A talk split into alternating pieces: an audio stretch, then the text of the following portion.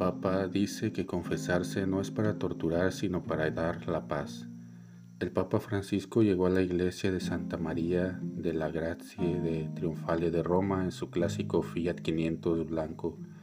Antes de entrar en la iglesia, el Papa se tomó su tiempo para saludar a la multitud que le esperaba afuera. Una vez dentro pasó unos momentos orando ante María en la capilla del Santísimo Sacramento. Luego saludó a los presentes de la iglesia en su silla de ruedas entre los compases entonados por el coro.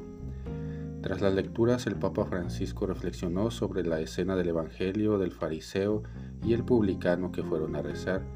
Llamó a los presentes a no ser como el fariseo que rezaba creyéndose mejor que los demás. Estas son sus palabras. Soy engreído, me creo mejor que los demás. Miro a alguien así con un poco de desdén si tu corazón es así, irás al infierno. Para acercarte a Dios, di, Señor, soy el primero entre los pecadores. El Papa no solo retó a los laicos a ser misericordiosos, sino que animó a los sacerdotes a perdonar todos los pecados sin juzgarlos en el sacramento de la confesión. Estas son sus palabras. Y aquí me dirijo hoy a mis hermanos, a confesores.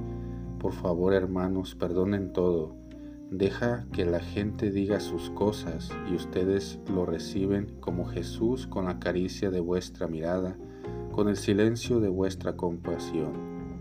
Por favor, el sacramento de la confesión no es para torturar, sino para dar paz. Tras la homilía del Papa, toda la iglesia guardó silencio para hacer examen de conciencia. A continuación, el párroco, párroco sacó la custodia con la Eucaristía para un tiempo de adoración. El Papa Francisco rezó en silencio y luego fue a escuchar confesores.